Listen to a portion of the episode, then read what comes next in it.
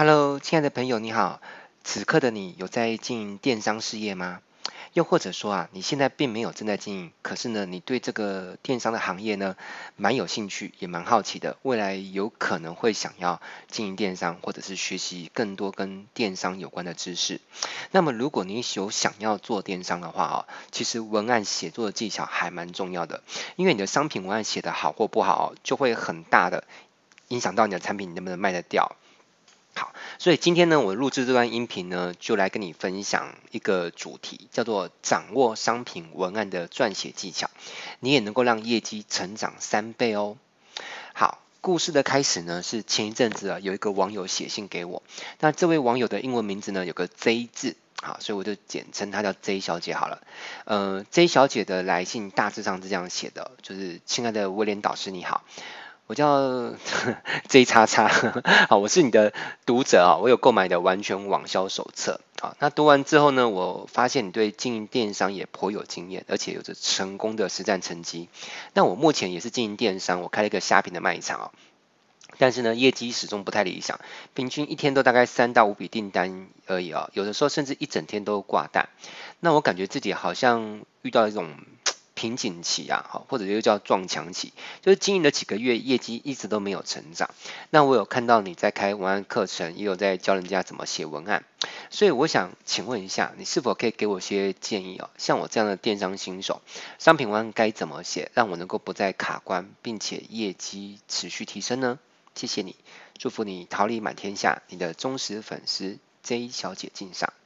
好啦，那我觉得这个问题很棒啊，因为这应该也是我的很多的读者们或者我的学生们会共同遇到的问题之一。所以作为一个资深的电电商工作者，这样讲好像不够精准哦。好了，对，我以前有做过电商，而且成绩还不错哦，当时一年有营业额一千多万。现在来说，我要说电商也是了，哈，只是我的主题是知识哈，我是贩卖知识的知识电商。好，那。我的专长在文案，所以今天我就来分享一下我在过去是怎么样写好商品文案。从一天原本也是三到五笔订单，那我后来是变成每一天都有稳稳的二十笔订单以上，甚至做到年营业额可以超过一千多万的一些商品文案的思维跟技巧吧。第一个重点就是写商品文案，你一定要注意，就是要写出有杀伤力的标题。标题啊，可以说是一篇商品文案中的重中之重，它几乎可以说是占据了你整篇电商文案会不会成功，能不能够带来订单的要素的百分之五十以上哦。那剩下其他所有的要素加起来啊，才占了另外的百分之五十。那为什么标题会这么重要呢？首先，我们要先理解读者的心智模式哦，他往往是到了一个网页之后呢，他会先看看标题。接着他会用不到五秒的时间呢，在内心去思考，眼前的这一份资讯呢，有没有值得自己往下阅读的价值？假如答案是肯定的，他就会启动一种行为，就是继续往下阅读。那如果答案是否定的，他就会把这个网页呢给打叉叉关闭掉，或者是跳过这份资讯呢，继续去网络上逛逛，嗯，看有没有其他更好玩、更性感的资讯，可以消磨他的时间喽。那由于这样的时间大概只有五秒钟哦，那所以我就把这样的一个模式哦，把它取个名叫做五秒法则啊，这也可以当做是我今天要送给你的一个小礼物哦。就是未来如果你写好一篇商品文案哦，在你正式发布出去之前呢，请你先做一个小动作啊，就是你要先把自己的人格呢给抽离出去，接着呢装进另外一个人的人格，那这个人格呢必须是你的潜在顾客的人格。嗯，我举个例子哈，虽然我是个男生，我基本上是不涂口红的，好，当然我也不可能使用卫生棉，但是如果我今天卖的产品偏偏就是口红跟卫生棉，我是不是就要把我原本的人格抽离出去？那装进另外一个女性的人格，然后从这个女性人格的视角来看看她对这个文案有什么感受，对不对？好，所以你必须装进的这个人格呢，是一个潜在顾客的人格，好，而且他跟你的公司可能没有什么交情，啊，不是你的老粉，过去也不认识你的产品，他只不过是刚刚在几秒钟之前呢，才因为着某个广告点进来你们销售页的一个访客。接着你要用这个潜在顾客的人格，看着刚刚你写的商品文案，然后呢，客观的扪心自问，你会不会因为这个标题在五秒钟之内呢，决定继续往下阅读下去，就是启动那个阅读开关就对了。好，那答案有两种可能啊。第一个是 no，哦，就是你不会打开这个阅读开关。好，那结果就已经很明显了嘛。如果连你自己模拟出来的读者人格都不会继续往下阅读下去，那你怎么可能指望你发布出去之后，真实的读者读到这个标题，他还会往下阅读呢？这样的几率其实蛮渺茫的，对不对？好，你心里也很清楚。那那就不用发布，那就认命哦，重重写吧。好，我自己常常就是这样。好，就是写完一篇文章之后，我觉得不够好，那我就是重写。那第二种可能性就是答案是 yes 嘛，就是你读完之后，你用那个模拟人格去读，你觉得 OK，我会打开那个阅读开关。好，这个时候我们就要更细分 yes 有两种哦。第一种 yes 是真正有效的 yes，就是你的标题是真的写得很好，而你带入的模拟人格呢，也很真实的给出了客观的评价。但这个时候的你的标题呢，是的确富有杀伤力的哦。那第二种 yes 呢，我把它称之为叫无效的 yes。那什么叫无效的 yes 啊？就是你是因为这商品文案是自己写的，那你对自己的商品文案呢会有感情。这个我们在行销领域上面，我们又给它取个名字叫做行销近视病哦，就是因为它是你的 baby，它是你创作出来的，所以你对它太太有感情，那个感情会模糊掉你的正确的判断。好，所以你这个时候分数给的是不客观哦，你是在一种叫做自我感觉良好的情况之下，你会觉得这个商品文案的标题是让你在五秒钟之内会继续往下阅读的。那第二种 yes 对你有没有帮助？答案是没有，那纯粹就是一种安慰剂哦。呃，市场不会因为你自己觉得你的文案写得很好，你的生意就真的变得很好。你的生意要变好，你的获利要提升，只有一种途径，就是你的文案是真正变好才会有用嘛。所以你要怎么鉴定你的 yes 是有效的 yes 还是无效的 yes？这也是有方法哈。简单来说，就是把你的广告针对符合精准客户特质的条件，去下广告受众的属性，然后再去追踪访客来到网页之后的行为呢，就能够判断出这样的标题有没有效喽。那么什么是有杀伤力的标题啊？呃，我这里给你两个我觉得是蛮有效的建议啊。呃，待会听的时候你可以做笔记，或是你按暂停记笔记，我不知道能不能做到啊。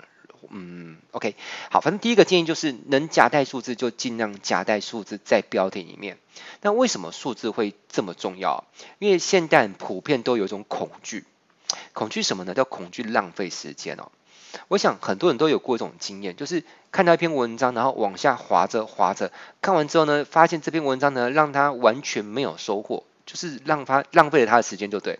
那如果你读完一篇文章是没有让你带来收获，你是会感觉不太好，对不对？我想你跟我，我们都不喜欢这种感觉，你同意吗？好，毕竟你知道吸收资讯哦，它会使用到时间，而时间是一种什么？时间是一种机会成本，每一次被用来浪费看一篇没有营养，或者是。呃，没有营养，起码要带点 带一点乐趣吧，对不对？如果如果一篇文章或是音频或是影片没有为为你带来呃，不管是知识性也好，娱乐性也好，或是感动性也好，什么都没带来，那是不是这样的机会成本变相的就是在在呃消耗掉，替代掉你原本可以去花时间去吸收另外一篇有营养呃，或者是有有娱乐性好有感动性的文章、影片或音频，好，或者是。它也牺牲掉你可以原本去跟一些呃，比如说你的家人啊，或是一些对你可以比较带来价值或者启发性的人相处交流的时间嘛。好，因为时间不是用在这里，就是用用在那里。好，它是一个机会成本的概念。所以，如果你能够在标题就能够很明确的让你的读者知道，就是这篇商品文案即将有可能为你带来什么好处。或者是他有可能为你解决客户长久以来的某个痛点，他比较会有想要往下阅读下去的 这种想法。因为你看，如果一个文章的标题既不能够明示哦，或者是暗示它能够带给你的好处是什么，它也无法暗示你它能够为你解决掉的坏处是什么，痛点是什么，所以这个标题就有很高的几率会是什么，会是一个失败的标题哦。OK，那光是带来好处就够了吗？其实还不够哦，你必须用数字这个事情哦，让这个好处显得很具体，而且是强而有力的。好，我举例来说啦，如果我今天发布的这个音频叫做如何撰写商品文案的技巧，你觉得有没有提到好处？嗯，思考三秒钟。啊，是有啦，哈哈，因为我的好处就是如何提撰写商品文案技巧嘛，哈，感觉是让你知道，呃，带给带给你的好处，可是你听完之后，你的撰写商品文案技巧会提升，可是这样有没有力道？想一想，其实没有，对不对？所以我这篇文章的标题啊，或是说我这个这段音频的标题叫做什么？叫做掌握商品文案的撰写技巧，你也可以让订单成长三倍。所以你可以在内心去感受，并且比较一下，就是哪一种。呃，就是不管叫做音频也好啊，或者是文章也好，反正我们把它统称叫自媒体啊。如果你今天要替替你的自媒体输出内容，下一个标题，那哪一种标题会让你比较有往下读下去或听下去点开的念头？我想绝大多数人你都会同意，呃，掌握商品文案撰写技巧，你也可以让订单成长三倍，这样的一个命名方式，会远比就是写说如何撰写商品文案技巧这样的标题来得更吸睛。会吸引人家点开来看，对不对？好，那其实关于标题，除了我刚刚所说的那个技巧之外，还有一个很重要的技巧，就是我我也可以跟你讲了哈，这其实已经称得上是付费内容等级的知识，就是这个技巧，我当初有使用它的时候，它就立马的帮我的卖场业绩提升了百分之三十以上，所以。嗯，这个技巧有没有很 有价值？如果你学会这个技巧，可以帮助你的呃销售业、呃你的频自媒体频道，或是你的卖场的那个浏览率，或是成交的业绩涨百分之三十，你应该会很庆幸今天有听到这段节目，对不对？好了，那我跟你讲啊，这个技巧就是请在标题当中夹带有效的关键字。好，首先你要先有个理解，就是你的潜在顾客是怎么找到他需要的产品。大部分的时候他会来到某个平台，对不对？呃，这个平台有可能是 Google、虾皮、淘宝、阿里巴巴，或者是任何一个平台。那他在这个平台他会做什么行为？呃，有的时候是在首页随机的去逛，哈，看那个平台的演算法推送什么内容给他。啊，这叫无目的性的闲逛哈。另外一个叫做有目的的的去寻找，比如说他会在平台搜寻某个关键字。好，你有没有经验？就是你可能在 YouTube 搜寻某个关键字，去找到你想要嗯找的影片啊。比如说最近可能《奇异博士二》要上映了，那我想去看一些影评，啊，诸如此类，好，或是预告片，那我就搜寻《奇异博士二》嘛。这时候平台是就会露出很多的搜寻的结果。好，所以嗯。这这个时候好，我我再举个例子啊，如果一个想要买保健品的消费者，他就有可能在 Google 搜寻保健品做关键字。这时候如果你的电商文案没有出现在搜寻的结果，那么很抱歉，你出局了，你 out 了，因为你想想，消费者如果连看都看不到你，他怎么有可能去买你的产品或服务呢？没没有任何人可以去买一个他看不见的产品，对不对？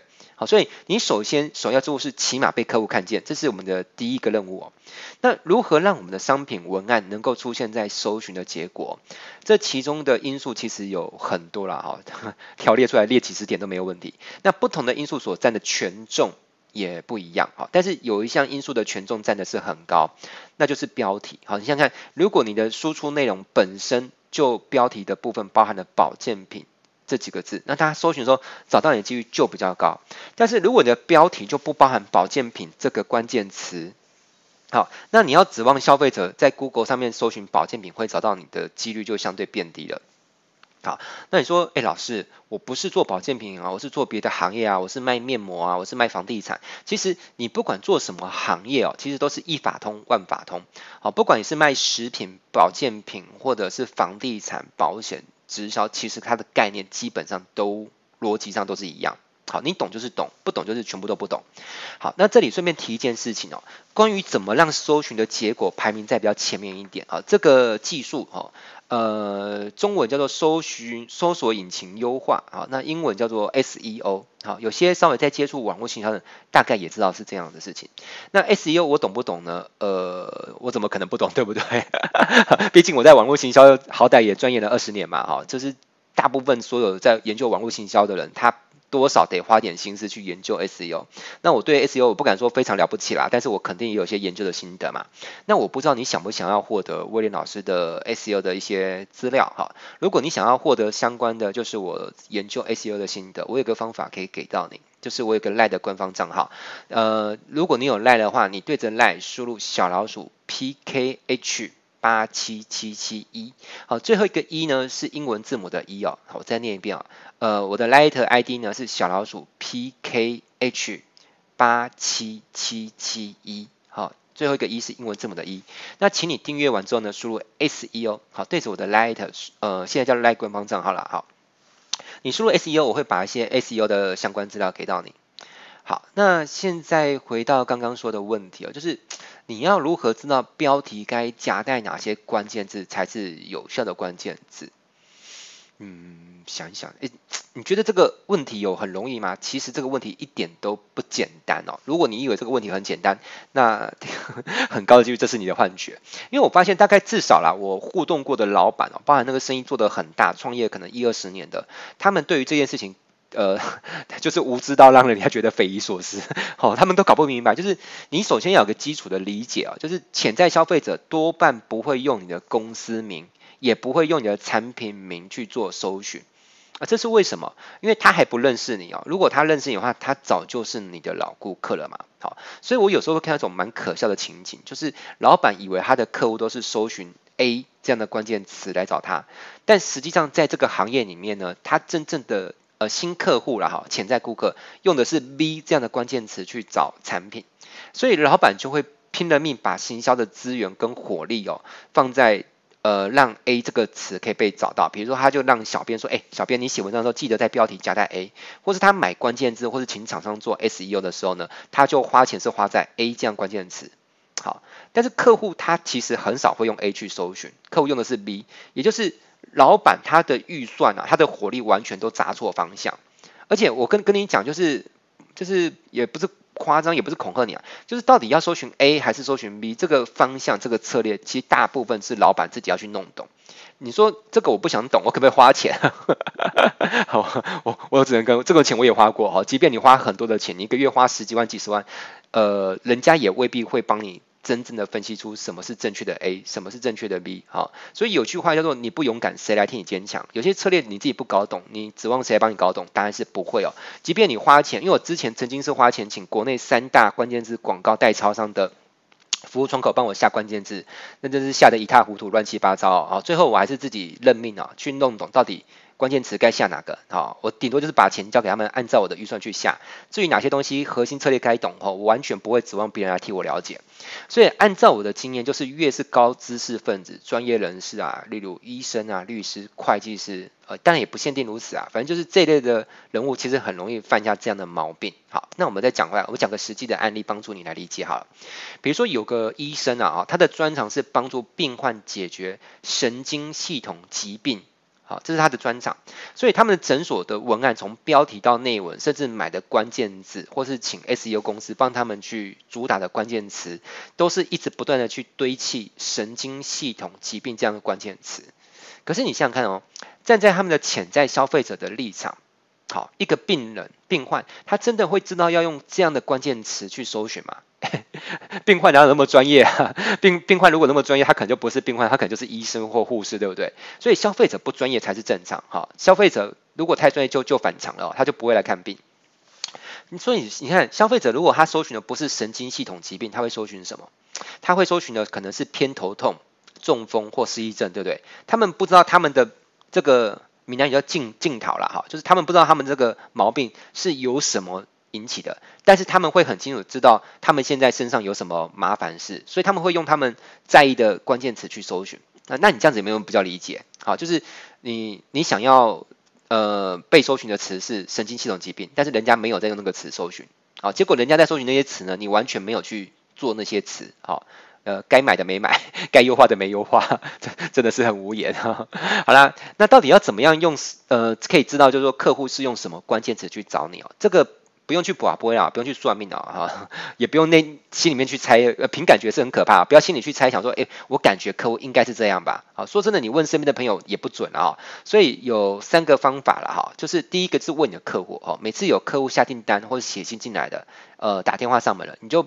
回应的时候，不妨多问一个问题哈，问看客户是当初怎么找到你的啊？是脸书广告还是 Google 广告？那如果是 Google 广告的话，有没有记得他是搜寻什么关键字？有时候问这个问题会让你带来一些很不一样的惊喜跟启发啊。第二就是观观察你的同行，他们的标题有没有夹带什么关键字？啊，观察比你更优秀的同行是你成功的最佳捷径啊。这句话很经典，我再讲一遍啊，观察比你更优秀的同行就是你迈向成功的最佳捷径。好，那第三个方法，我觉得是最专业、最有效、最公正、客观的关键字评估方式，哦，就是问 Google 大神，哎，是的，Google 是全球最大的搜寻平台，所以他们手上握有最多、最精准的搜寻的大数据。他们完全知道哪一个字在哪个地区一个月被搜寻了多数多少的数量。但是你要得到这些数据呢，是有方法的，而且一般人要花钱才能使用这样的工具。那么在我的高阶付费课程当中，我会有一个教学，教会你如何在不花钱的情况之下呢，也能够去使用到这个工具。但是这个高阶课程，你现阶段要不要马上就花钱来上课呢？答案是不一定，好，也不一定要马上报。呃，我们会有一些免费的课程，我会建议你先不花钱，从我们一些免费的基础课程开始学起，那慢慢的再考量你要不要去上我们的进阶付费课程。这样好不好？好，做做人还是蛮厚道的哈，没没有急着要你马上花钱给我。我希望你先学到一部分。好，那你现在所聆听到的这段内容呢，是我最近刚写的一本书，叫做《超强文案类》哦。那这是书的内容的一部分。如果你觉得这段音频对你而言是有收获的，那我非常的相信，就是如果你买了我的书呢，你读完这本书，你一定会获得更大的收获，好不好？OK，那如何买这本书呢？你可以自己用这个书名《超强文案力》上网搜寻。好，你如果找到那本书，作者是威廉老师呢，那就没有错了。好，那你在 YouTube 搜寻威廉老师也好，或者威廉导师也好。好，都能够找到我的 YouTube 节目，呃，然后获得更多的文案的学习的资讯。那关于这本书，如果你说，哎，老师，我可不可以不要跟金石堂买或博客来买，我可不可以直接跟你买？呃，也是可以啊。等我销售页的链接做好，我应该就会发布在我的这个频道的下面哈。但是这个还要花点时间准备。好啦，那最后就是感谢你收听了这段节目的内容，希望它对你是有所启发的。我是威廉导师，我们下一集节目再见喽，拜拜。